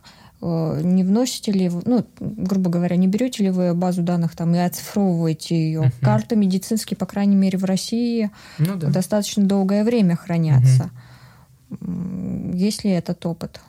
Э, Такого опыта, скажем так, мы занимаемся другими вещами, Мгм. если честно. Это, на мой взгляд, это огромная проблема и огромная задача техническая, технического характера сама по себе.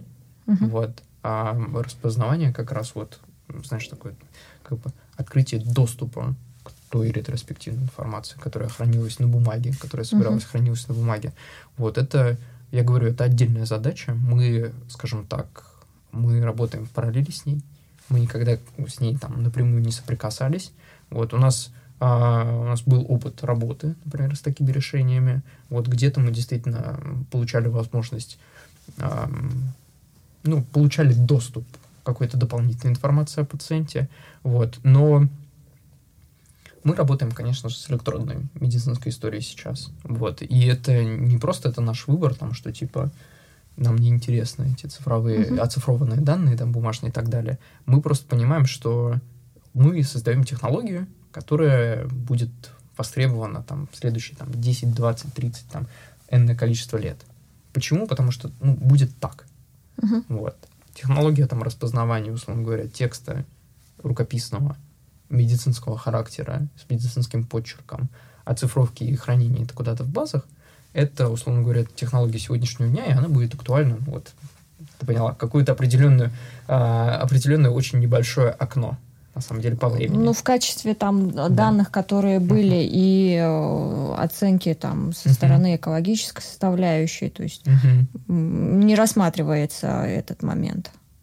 Um, про экологическую ты имеешь в виду, что типа ну, ведите, ведите, ведите историю вашей болезни электронно, а не там тратите бумагу? Нет, нет, нет. Я нет? имею в виду, смотри, я имею в виду, что а, ну, угу. Чернобыль, там, 86 год, а угу. карты еще сохранились. То есть угу. мы можем взять э, те карты, там, угу. детей в этой области, угу. допустим, да, они все в бумажном варианте, это требует еще больших усилий для того, чтобы перевести эти данные сначала в цифровой вариант, uh-huh. а потом перенести в искусственный интеллект. Uh-huh. А, но это будет большая как бы информация и посмотреть там то, что имеется сейчас. Uh-huh ну, сделав там какие-то выводы определенные, uh-huh. и опять-таки новый э, массив информации, который привнесет некоторую, возможно, чуть большую точность uh-huh. для э, решения уже искусственного интеллекта. Ну и так можно, соответственно, по каждому из региону, из регионов, uh-huh. по крайней мере, на территории России, потому что история болезни, ну, даже на настоящий момент она должна храниться и в бумажном варианте точно. Ну да, да. Там есть, конечно же, бумажные архивы, угу. а, которые... Они будут еще долго очень храниться, на мой взгляд. Вот. А, к вопросу, если а, из того, что я наблюдал, опять же, те бумажные данные, угу. Они э, так или иначе, они дублируются в цифровом виде, на самом деле. Потому что когда а, при внедрении электронной медицинской истории а, всегда наступает такой момент, когда приходит пациент, у которого там до этого история была бумажная, uh-huh. и э, врач, uh-huh. там, который будет работать с ним для своих коллег, там, для себя и так далее, он начинает с такого достаточно подробного, дотошного документирования uh-huh. семейного анамнеза пациента, анамнеза жизни, анамнеза там аллергологического и так далее. Да, ну, там реально начинается такая, знаешь, летопись. Uh-huh, вот. uh-huh, и мы обращали понимаю. это внимание даже, даже тогда, когда у пациента есть достаточно хорошая долгая электронная история, там 5-7 лет, например, да, все равно бывает, он приходит к разным специалистам, Со и они все, они, ага. да, да, да, да, да, вот. Поэтому я не думаю, что вот э, проблема, которую ты обозначаешь, что там потеряна будет информация, я не думаю, что она будет потеряна. Она найдет новую жизнь уже в цифровом источнике информации. Вот, и mm-hmm. она найдет новую жизнь просто потому, что эти люди они обратятся за медицинской помощью, они расскажут о себе. Врач составит какой-то... Он начнет просто вести цифровой там, портрет, цифровой слепок медицинской истории пациента заново. А, возможно, не вся информация туда попадет. Возможно, там будут, конечно, какие-то специфичные вещи, которые нужно а, подхватывать и брать именно из бумажных источников информации и так далее. Но в широком смысле, если говорить, да, то я думаю, что они будут нужны только для решения каких-то определенных специфических uh-huh. нишевых проблем. В общем говоря, я думаю, что нам стоит ориентироваться как медицинскому сообществу и как вообще, скажем так, индустрии здравоохранения, нам нужно ориентироваться на электронные медицинские истории, как электронный источник информации. Но решая специфичные проблемы, Мгм. Нужно не забывать о тавтологии, о специфичности этой проблемы, да. Вполне возможно, э, она требует какого-то специфичного отдельного источника информации. Небольшой, так скажем, по поводу Мгм. конкурентов. Часть уже была указана, там, в чем преимущество. М, Есть программа Watson от IBM. Мгм. А, В чем ее, собственно, отличие, если мы рассматриваем Мгм. ту программу? Ну, такое вот техническое, возможно. А Вот, да, и мы тоже обсуждали это. Мгм. Watson это же не одна проблема. Ой, в смысле, не одна программа. Это, на самом деле, это целый набор, целый комплекс различных там проблем, а, с которыми там пытается справиться эта технология. Мгм. Вот, это набор различных продуктов, которые там, ты наверняка знаешь, что там у Watson есть и решения по аналитике там изображений каких-то, да, а, определенных, а, работа с онкологией, Мгм. работа там с подбором планов лечения и так далее. Самое главное отличие, которое мы видим, и, э, ну, опять же, это же не мы, это же это вся, вся эта информация, она доступна на рынке. Watson сам по себе как технология, она зародилась достаточно давно. Если мы посмотрим, там первые, ты, может быть, помнишь вот эти вот все там, как Гарри Каспаров играл, с Да, вот да, этим да, вот там да. э, Deep Blue там и так далее. Это же, это же все как бы зачатки Да. вот этой технологии. Они подходят к решению а, той самой задачи, которую, по сути говоря, и решаем мы. Как Мгм. дать врачу в момент оказания медицинской помощи доступ к огромной базе знаний, которая вот проистекает из какого-то ретроспективного источника информации, либо из каких-нибудь баз знаний и так далее. То есть, когда зарождался IBM, еще не было такого как бы бурного развития, IBM Watson я имею в виду, конечно Мгм. же, бурного развития вот этих вот технологий искусственного интеллекта, машинного обучения, прикладного машинного обучения. Не просто там теоретического, потому Мгм. что как, как дисциплина теоретического характера это уже существует достаточно давно. А, не было доступа к этому, и поэтому а, то, как была построена те- технология, она, мне кажется, она вот фундаментально подходит к проблеме по-другому. Это такая, скажем так, разметка огромных баз данных, какого-то, то, что, например, делает там Watson Oncology, например, Мгм. да, он, да, он дает доступ к там, огромному количеству клинических рекомендаций, научных статей и так далее, которые размечены определенным образом, так, чтобы была возможность поиска, там, подбора каких-то там максимально похожих случаев и так далее. Мгм. Вот. Но, опять же, этот метод, он не включает, не, скажем так, не привносит в себя вот этот вот, э, помнишь, как я говорил про этот э, там огромный многотысячный мультифакторный анализ, да? Вот, он, в принципе, сам по себе не в состоянии провести подобного рода анализ. А, то есть это не заложено туда. И то, что мы, в общем-то, видим сейчас на рынке, э, многие медицинские учреждения, которые работали с Ватсоном, они отказываются от этого. Поч- Почему? Потому что они ну, просто не видят тех самых результатов, которые они ожидали. Они получают Мгм. какие-то определенные знания, которые они и так уже знали. Мгм. Вот они не видят там ничего нового. Вот это, это, это, опять же, это я говорю, это там не мое мнение, это там МД Андерсон, например, там, или а, тот же самый Mayo Clinic. Они прекратили свои контракты, прекратили свое использование Уотсона там, по многим разным причинам. Вот. Но, опять же, различия, я вижу именно различия в этом, в, фундаментальном подходе вот к построению технологии. Есть какая-то технология, которая может развиться и которая там, закладывает какие-то в себе там будущие а, возможности на десятки там десятки лет развития вперед. Вот. И есть технологии, которые вот наследственно несет в себе какие-то там определенные старые вещи, которые очень сложно порой э, переложить на новые рельсы под требования Мгм. новых, собственно, медицинских систем, новых подходов там, к оказанию медицинской помощи, к практике вообще лечения и так далее. Заложено ли в таком случае в э, Lab э, в перспективе рекомендации не для пациентов, э, Мгм. которые пришли уже с как определенной проблемой к врачу, а рекомендации по превентивному подходу? Мгм. Э, э, что сделать, чтобы не получить, и, ну, как бы там артериальную mm-hmm. гипертензию, как вести образ жизни. Mm-hmm. И уже в этом э, ключе, соответственно, какие-то там приложения, то есть доступ уже к пациента непосредственно mm-hmm. к этой базе, а не врача, который пользуется. Пациента, что ты имеешь в виду? Ну, пациент, угу. то есть он еще не пациент, он здоровый человек, угу. но он хочет понимать, как ему избежать в будущем артериальной гипертензии, угу. пользуясь информацией, которая создана, вот которую, которая нейросетью была угу. собрана и да. также в виде рекомендаций там выдана. Угу. Um, ну, я разобью вопрос на угу. два, наверное. И что касается пациентов.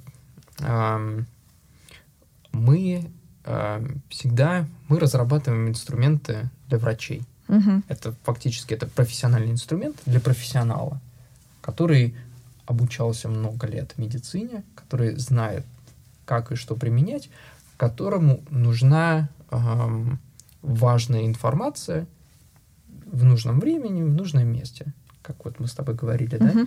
Вот мы не делаем инструменты, которые а, могли бы прогнозировать что-то или давать одну единственную верную рекомендацию пациенту, и мы были бы уверены, что пациент бы знал бы, угу. как ей исследовать.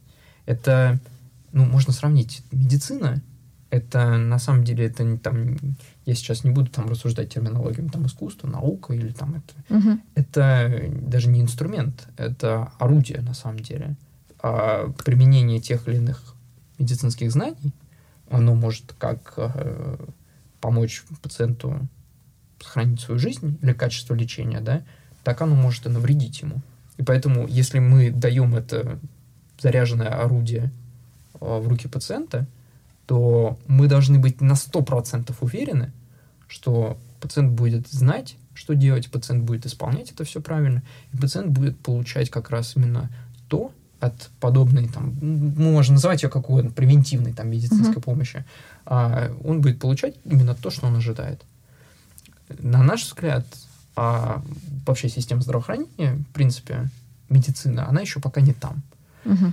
А, возможно, в будущем мы, и в принципе даже в наших продуктах, мы затрагиваем определенные вещи, э, там, взаимодействие с пациентом. Но это так, вещи такого характера, как, например, там, предварительный сбор анамнеза. Что, ну, пациент, уважаемый, ну расскажи о себе до визита. Угу. Просто для того, чтобы мы могли тебя предварительно проанализировать, дать врачу уже заранее какой-то там предварительный анализ, чтобы он просто работу свою мог делать быстрее и проще. Угу. Вот. И посвятить тебе, пациент уважаемый, больше времени, а не вот, вот этим вот всем вещам. А, э, мысль теряю. Э, мы для чего это все хотим сделать-то, да? Чтобы вовлечь пациента в процесс сбора информации. Но пациент получать информацию должен от, от врача, от врача да, который знает, как этим самым орудием обращаться. Мы пытаемся как бы как uh-huh. это самое. Наша основная цель это помочь ему этим орудием лучше управлять.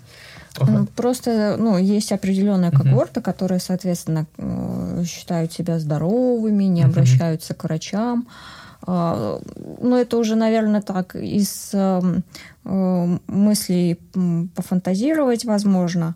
А, понятно, по крайней мере, сейчас для чего проект, что он перед собой ставит, какие цели – Угу. На мой взгляд, врачи это никак не дискредитирует, угу. ну, чтобы не показалось, а, там, угу. потому что люди, когда сталкиваются, особенно врачи, там, с термином искусственный интеллект, это сразу, как это вместо меня кто-то будет думать. Нет. Никто угу. думать за место все равно не будет. Придется таки э, также думать самостоятельно. Угу. Но э, есть, например, вот э, там в той же Силиконовой долине угу получивший широкое распространение, типа биохакинг. Да, да, слышал об этом, конечно. Вот, то есть угу. принимают БАДы, принимают нейростимуляторы, принимают те же антидепрессанты угу. для поддержания своего уровня там э, серотонина, дофамина, угу. принимают гормон роста для того, чтобы замедлить процесс старения. Угу. То есть можно ли э, эту сеть использовать вот в таком ключе? Угу. Э, допустим, даже до, тот же врач будет давать рекомендации, но не пока еще случилась трагедия, а вот, вот, вот человек здоровый, он хочет себя сделать еще здоровее, грубо ну, да. говоря. Угу. Вот. Ну, наверное, это очень интересная тема и вообще очень интересная область угу. применения медицинских знаний. Да, то есть у нас есть здоровый пациент, как его сделать еще здоровее? Или как, условно говоря, мы определяем с тобой медицинский, а, там, медицинский, скорее всего, исход просто, там, интервенции нашей, uh-huh, uh-huh. не, там, скажем так, снятие каких-то определенных симптомов или излечение, там, причины возникновения болезни, а, там, скажем, улучшение функций памяти, которая uh-huh. и так уже хорошо работает, да, вот. А, это, ну, в принципе, на мой взгляд, другой подход к выбору цели моделирования. Uh-huh. То есть, э, скажем так, мы напрямую с этим не сталкивались ни разу, да. А, я практически уверен, что, в принципе, подход, методология работы, которую мы выбираем, да, она может быть применима и там. Uh-huh. Но я думаю, что это все-таки это такая очень нишевая проблема на, на данный момент, да. Нужно, скажем так, решать проблемы по мере их важности. Ну, темы ну. серии угу. «Вечная молодость», э, ну, да. «Нестарение», ну, да, ну, она это... всегда актуальна, да, ну, пусть да. это для определенного как да. когорты. Ну да, ну эти мечты, они, они всегда будут, да, вот, но у нас не должно быть предвзятости угу. к подобного рода мечтам и целям, когда мы, например, знаем, что там, я не знаю, несколько миллиардов людей, там 2-3 миллиарда людей, они не мечтают там о вечной молодости, они просто не имеют доступа к базовой медицине, которая поможет им продлить жизнь, которая еще только начинается. То есть, ну, я сейчас не хочу звучать так, знаешь, очень так проповеднически, да, и так далее, вот, но, на мой взгляд, в общем-то, как мы для себя проблему определяли, с которой мы хотим справиться, uh-huh, да, uh-huh. А, нужно проблемы классифицировать по мере их приоритетности, по мере их важности, и самое главное, что, а, ну, скажем, вот это как это воздействие на вот это вот импакт, то, что называется, uh-huh, да, uh-huh. вот на меру своей важности, степень воздействия на людей, на количество людей, на, скажем так, исходы, которые ты можешь получить, вот. Интересная проблема, тем не менее. Я даже я не хочу сейчас вдаваться там, в обсуждение там, этичности или неэтичности этого там всего биохакинга и так далее. Это отдельная очень интересная тема сама по себе. Вот. Но я думаю, здесь же ведь видишь, в чем фундаментальная проблема-то, на мой взгляд, что кто-то открыл для себя, эм, я не знаю, какой-нибудь там набор упражнений, например, там, дыхательных, э, или там, я не знаю, комбинацию БАДов там или еще uh-huh. чего черт его знает чего, да, которая помогает ему раскрыть свой собственный потенциал с точки зрения, там, я не знаю, работоспособности. Например, он концентрацию может держать дольше, или там память лучше, опять же, или там выносливость там больше, он может работать там 16 часов в день и так далее. Мы упускаем здесь две вещи. Что, во-первых, это если эта комбинация подошла ему, это совершенно не факт, что это он может сейчас э, говорить, что, ой, типа, я открыл способ того, как там повысить свою такую-то такую характеристику, вы должны делать там раз, два, три. Uh-huh. Это все сугубо индивидуально. Мы не знаем абсолютно, почему получилось то, что получилось, да. Вот. А, а второй момент, то есть вот это вот как бы, знаешь, это причинно-следственность биохакинга uh-huh, uh-huh. не установлена. А второй момент, а, ну мы же не знаем, может быть это э, и какой-то определенный эффект плацебо. Может быть человек начал заниматься чем-то, вовлекать себя эмоционально-психологически в достижение каких-то там исходов и так далее, и ему вот это вот там, условно говоря, простая вода, которую он думает, что это там э, что-то особенное, да, она помогла ему как раз раскрыться, да. Мы не знаем, мы не, не можем установить вот этот эффект. Вот, поэтому, если мы говорим вообще, в принципе, перспективе там, биохакинга и так далее, то, я думаю, важно помнить о вот этих вот двух вещах, о текущих ну, наблюдениях. Значит, нам не хватает исследований по да, этой части. Да, ну, да. например, есть же исследования там финское происхождение mm по поводу витамина D. Так, да. Вот, mm они достаточно доказательны, mm что снижение витамина D меньше 20 mm там усиливает риск онкологии на 70%. Mm-hmm. То есть мы превентивно уже эту информацию, там, нейросеть mm-hmm. может выдавать как рекомендацию ну, да. превентивную там, mm-hmm. для Э, человека, который пришел угу. абсолютно не по проблеме, связанной там, да, с да, недостатком, да. с бессонницей. Угу. Ну, то есть все равно как-то да. в будущем можно рассчитывать. Вот это вот вторая часть вопроса, да, спасибо, что ты помогла мне на нее тоже вернуться. А, да, мы начинаем это, этим заниматься. Это, угу. а, мне кажется, гораздо более сложная проблема технического характера. Как научиться там превентивно отслеживать траектории пациентов, которые mm-hmm. вот, ну, медицинские именно траектории, да, которые, вот мы видим, что у пациента развивается что-то, да? Да. Вот. Либо мы знаем, что установлена причинно-следственная связь между, как ты там говорила, витамином D, например, ну, уровнем uh-huh. витамина D и, скажем так, риском развития онкологического заболевания, да, вот. А, рано или поздно, я думаю, а, и мы дойдем до этого, и, скажем так, индустрия в целом дойдет до этого, там, мы можем называть ее как хотим, там, индустрия искусственного интеллекта в медицине, да, вот, она дойдет до этого. Самое главное, что ну, у нас это заложено все, как бы uh-huh. в самой нашей вот, в самой идее, подходе того, как мы строим свою систему. Мы показываем врачу информацию, которую он должен получить. Мы показываем ему сейчас, например, там, исходы той или иной терапии, которую он может назначить пациенту. Может быть, завтра мы определим исход терапии не там, я не знаю, например, мы лечим гипертензию, нам нужно вернуть артериальное давление в терапевтическое окно там, uh-huh. какое-нибудь, да? А может быть, завтра мы определим проблему, нам нужно вот этого вот пациента эм, не допустить развития диабета второго типа. И мы знаем, что вот мы изучали опыт э, там, эпизода лечения, описывающие там, пациентов, которые uh-huh. становились диабетиками, которые развивали в себе там, хронический диабет. И мы знаем их отличительные черты там, на горизонте там, одного года, двух лет, трех, трех лет и так далее. Это очень важная, ценная uh-huh. информация, которую врач, любой врач, который работает с этим пациентом, просто не может игнорировать наша главная задача, помнишь, я про карты вот эти да, вот, да, да. делал аналоги, сдать ему вот помимо всего прочего карту с этой информацией, тоже, чтобы он видел.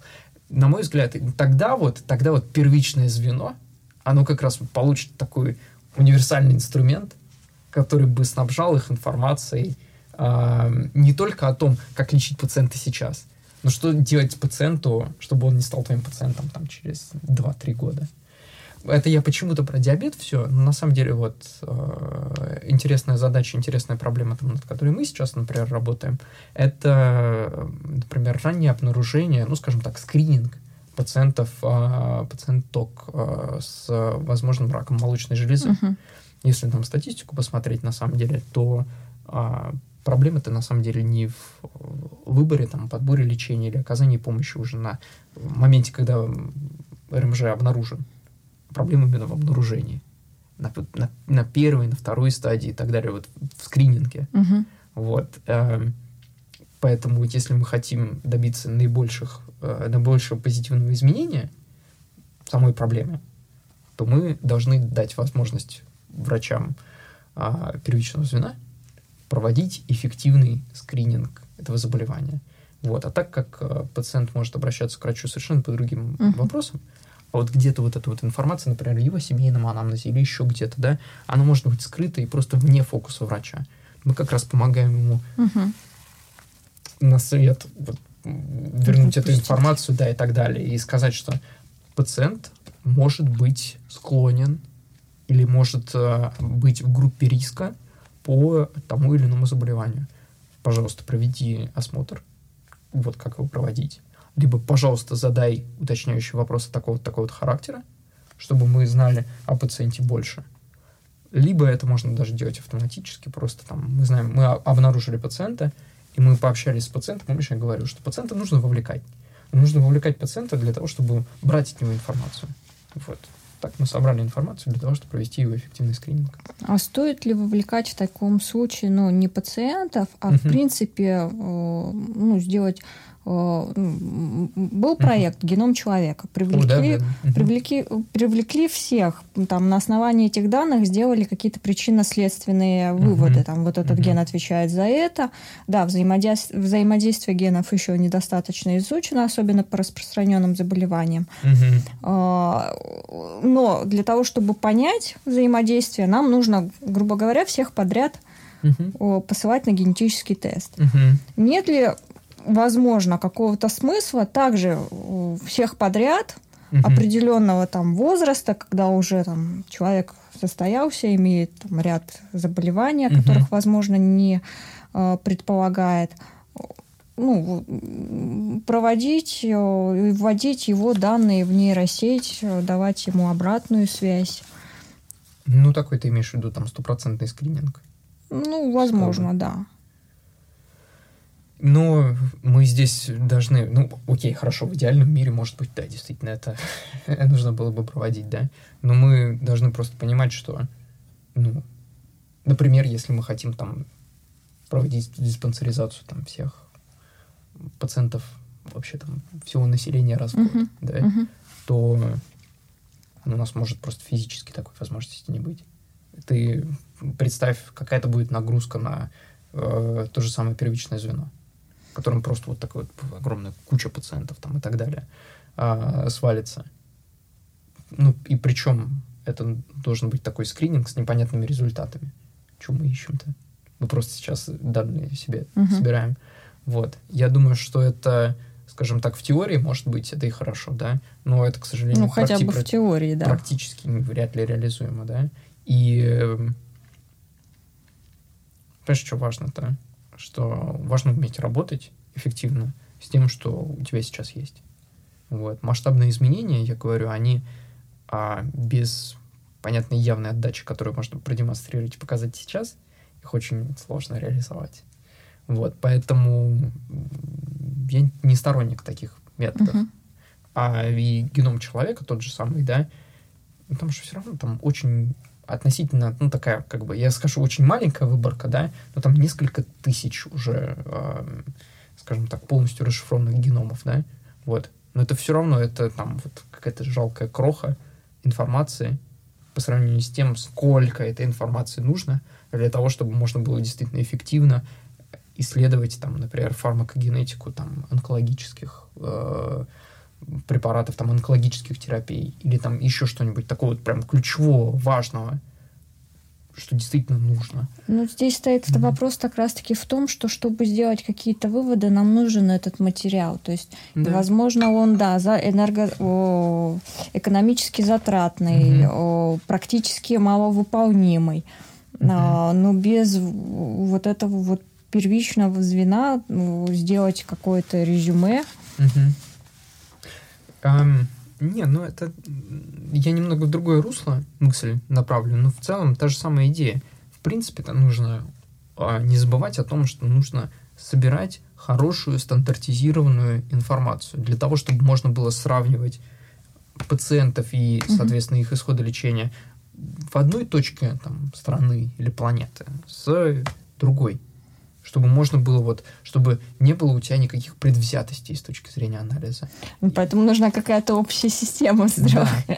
Э, это, это то, о чем мы никогда не забываем, скажем так. Мы, пропуская через себя пациентов, мы всегда мы э, это одна из идей, которая заложена туда принципиально uh-huh. в технологию именно в саму конфигурацию архитектуры нейронных сетей, э, самообучаемость. Uh-huh. Там, это такая область там, обучения с подкреплением у тебя вот подкрепление новое, да, у тебя там новый пациент, новый исход, обработал, принял, получил новые знания, немножко адаптировал свою модель. Вот. Приходят новые терапии на рынке, как я тебе uh-huh. говорил, да, там какие-то препараты а, становятся доступны, какие-то препараты там, например, выходят из гайдлайнов или там их вообще запрещают, например. Такое происходит постоянно. Вот надо уметь адаптироваться. И нужно собирать информацию. Нужно собирать угу. хорошую, качественную информацию, которая будет свободна от недостатков той информации, которая той медицинской информации цифровой, которая уже накоплена вот к настоящему моменту. Например, не всегда собираются те самые исходы. Как помнишь, я тебе говорил, что огромная задача вот из того, что у нас есть, угу. выцепить, выудить объективный исход, да. Каждый раз, когда мы смотрим, вот прям хочется, знаешь, хочется задать еще десяток вопросов. Что было там, что... Вот это вот очень вот, важно. Для, да. Э, ну, так как нас будут смотреть, слушать практикующие uh врачи, uh чего не хватает при работе с э, данными? uh Ну, ты сейчас можешь просто сказать, uh э, на что уделять внимание, что еще каждый из врачей узких uh специальностей там должен вносить в электронную медицинскую карту. uh Ну, я думаю, ну, я могу прокомментировать, так сказать тебе четко, про первичное звено. А, я больше всего этим занимаюсь. А, в России мы больше всего этим занимаемся. Вот, я считаю, что это, как бы скажем, в стационаре документируют. В стационаре документируют нормально. Там пишут очень много, там есть, там есть время, да, на это. Там ну, я пациент, бы не сказала. Там пациент постоянно под наблюдением. Uh-huh. Вот. Там есть какая-то преемственность информации. Uh-huh. Самое главное, да. В первичном звене у тебя пациент пришел к тебе и ушел. 12 минут. Бог знает, когда мы его еще увидим. И вот это вот той самой преемственности э, информации, ее просто нет. То есть, ну, она бывает иногда, но как общее правило, скажем так, к тебе пришел пациент, ты его расспросила о том, там, чем раньше лечился и так далее, ты не, условно говоря, не всегда закрываешь тот эпизод, э, с которым пациент э, обращался до этого. Mm. Какие были исходы у тебя? Mm. Что, mm-hmm. что ты наблюдал? Были ли какие-нибудь там э, явления, которые ты можешь счесть нежелательными для себя? Обращал ли ты внимание, как у тебя развивались симптомы твои, как они уходили?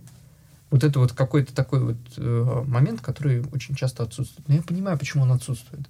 Потому что действительно это, ну, скажем так, на вот всю такую летопись зачастую нету времени. Все-таки хочется посвятить пациенту время и внимание сейчас uh-huh. относительно его текущей проблемы. Вот. Но тем самым, вот я говорю, свой такой, знаешь, врожденный недостаток системы, да, мы не закрываем наблюдение до этого. То есть мы не всегда можем сказать сто процентов, насколько эффективная была терапия до этого, назначена пациенту, насколько эффективно мы его пролечили от той или иной болячки. И, соответственно, скажем так, есть ли это заболевание у пациента сейчас, нету ли, принимает ли он какие-нибудь там препараты, находится ли он под активной терапией, не находится. Вот эти вот все вещи, они бывают теряются. Поэтому, ну, это важно и с точки зрения врача, и это важно с точки зрения пациента, доносить эту информацию. И э, как бы помогать врачу лечащему собирать полную вот такую uh-huh. временную шкалу твоих медицинских событий, то, что с тобой происходит ну, как вот такое, знаешь, пожелание со стороны того, типа там, вот я занимаюсь там разработкой инструментов для вас, вот э, помогите. Сделайте, помогите, да-да-да-да, будет всем хорошо. Может ли наступить такой момент, что ну, вот, машинный осмотр, там, искусственный интеллект а, ну, на каком-то этапе или в каких-то специальностях uh-huh. заменит врачей. Не обязательно, uh-huh. соответственно, там хирургов или прочих. Uh-huh. Ну вот есть ли перспектива того, в каких врачах уменьшится потребность, используя искусственный и развивая искусственный интеллект? Я думаю, что это вопрос э, далеко не ближайшего будущего. Я объясню почему. Это хорошая тема, она очень тоже часто поднимается. Угу. Вот такой прям, ну, не сказать, чтобы экзистенциальный страх. Вот замены врача машиной. Но если мы с тобой подумаем, машина сама по себе, она не имеет доступа к многим вещам, к многим каким-то там процессам взаимодействия с пациентом, которые являются сейчас неотъемлемыми вещами медицинской практики машина, ну там, окей, хорошо, мы можем фантазировать, что там машина получит возможность проводить физический осмотр пациента, mm-hmm. да, но она не может на данный момент, да. А она, да бог с ним, ладно, с физическим, действительно, мы там можем там фантазировать о робототехнике сколько угодно, mm-hmm. да, машина не может оценить эмоциональное состояние пациента. Она не может к нему, ему в глаза заглянуть и понять, о чем же он действительно говорит. Вот, и поэтому а, машина не является, во всяком случае, на данном этапе развития технологий, машина не является, не может по определению являться заменой человека, заменой реального врача. Она может быть его компаньоном в каких-то процессах, с которыми машина работает лучше всего. Угу. А это, ну, условно говоря, это значит, если так обсуждать, это не вглубь, что называется, а вширь. Угу. Мы, как люди, как человек, как индивид, да, мы не можем, там, я не знаю, за секунду прочитать там 100 тысяч страниц текста. Машина может. Машина способна это делать, да. Машина не может провести тебе э, в считанные секунды анализ всей накопленной истории о пациенте и сравнить его с десятком тысяч других пациентов. Человек, в смысле, не Мгм. может, а машина может. И вот э, я говорю, это принципиально неправильно полагать, что машина может заменить врача. Машина здесь не для того, чтобы заменить врача. Она для того, чтобы вот э, оп- опору ему создать в тех местах, в которых он не может э, а, работать так, как ему бы хотелось, или так, как нужно было бы пациенту. Вот, поэтому это я всегда там, когда пишу, я всегда использую вот это вот пресловутый тандем. Вот нам нужно создать эффективный тандем врача и э, искусственного интеллекта.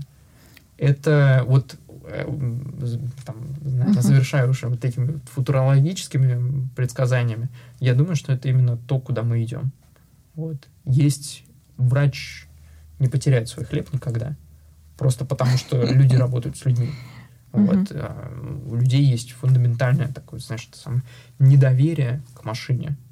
Вот. а, Ну, сейчас очень распространено и недоверие к э, врачам непосредственно и к медицине, которые там Мгм. дискредитировали себя на определенном этапе.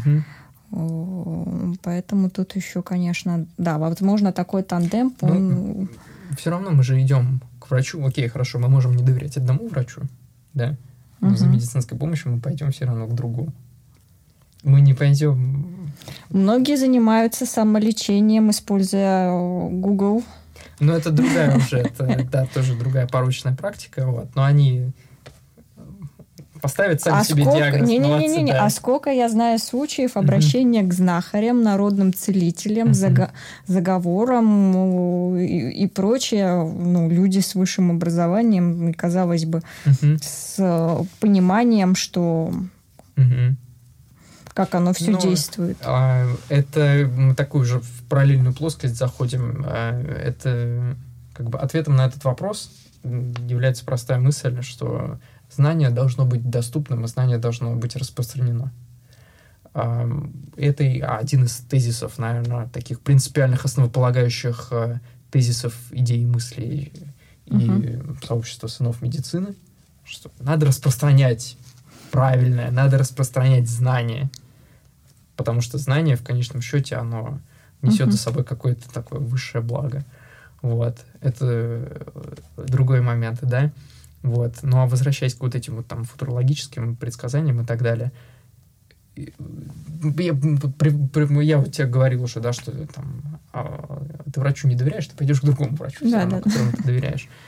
Простой очень пример, просто для того, чтобы иллюстрировать, где мы сейчас находимся, как биологический индивид, да. Извини меня, ладно, бог с ними там, с искусственными врачами, да. С, а, их, в принципе, в природе-то не существует, Мгм. да. А как это правильно интерпретировать? э, Сама, ну, self-driving cars, вот эти вот машины, которые сами себя Мгм. водят, да, Мгм. система автоматического управления автомобилем, они, в принципе-то уже существуют и вполне неплохо работают.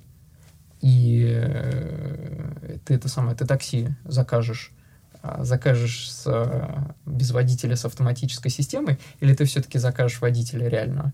Кому ты доверишь больше? Ой, не знаю, я как-то вот сейчас даже... Вот это, это вопрос, это я, я вот я читаю смятение, это, это вопрос, который прям вызов бросает, на самом деле, нашей текущей логике. Сколько э, машин с автопилотом сейчас ну, фишка в том, что я сейчас думаю, что я бы взяла без водителя на автопилоте, вот. Да. Понятно. Ну, это все равно, это, мне кажется, это хорошая тема для такого мысленного эксперимента, который, может быть, можно на, будет даже наши, да, наши слушатели, да, да, опрос да, провести. Да, да, да, да, да.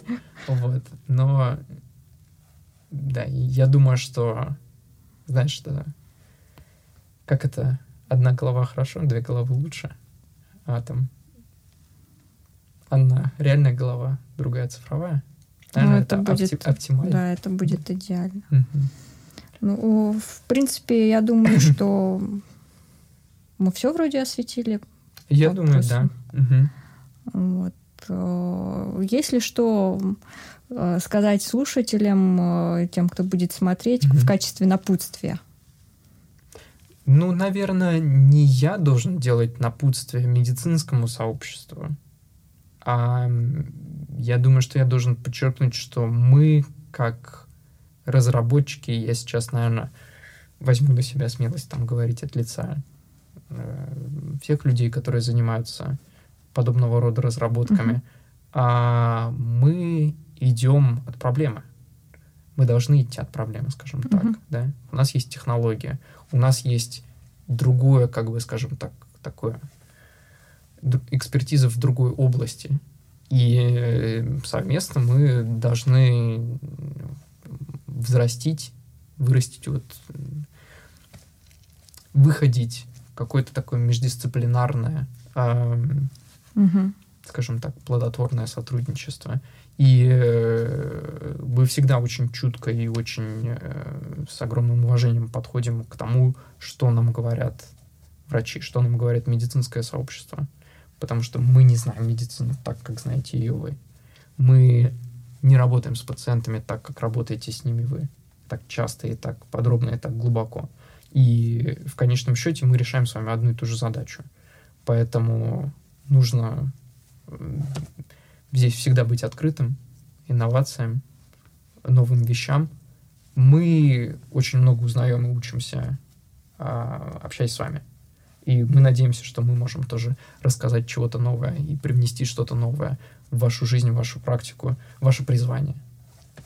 Вот, поэтому я думаю, что я думаю, что достаточно справедливо, наверное, отметить, что аудитория Медача — это молодое поколение врачей, скорее всего, да, вот. И, ну, моя задача, наверное, сегодня такая программа максимум — это вот посеять то зерно информации, uh-huh. то зерно идей, которые, вот, которые у нас есть, для того, чтобы оно взошло а, как раз вот на нашем, на моем поколении, на нашем поколении врачей, медицинских специалистов, которые, в общем-то, будут практиковать медицину как раз вот через эти там 10, 20, 30 лет, которых мы с тобой обсуждаем. Uh-huh. Вот. Я надеюсь, что я достаточно справился. Спасибо. Спасибо большое за уделенное время позднее. Да. Э, но я думаю, что да, это будет иметь свои всходы. Спасибо большое. Спасибо.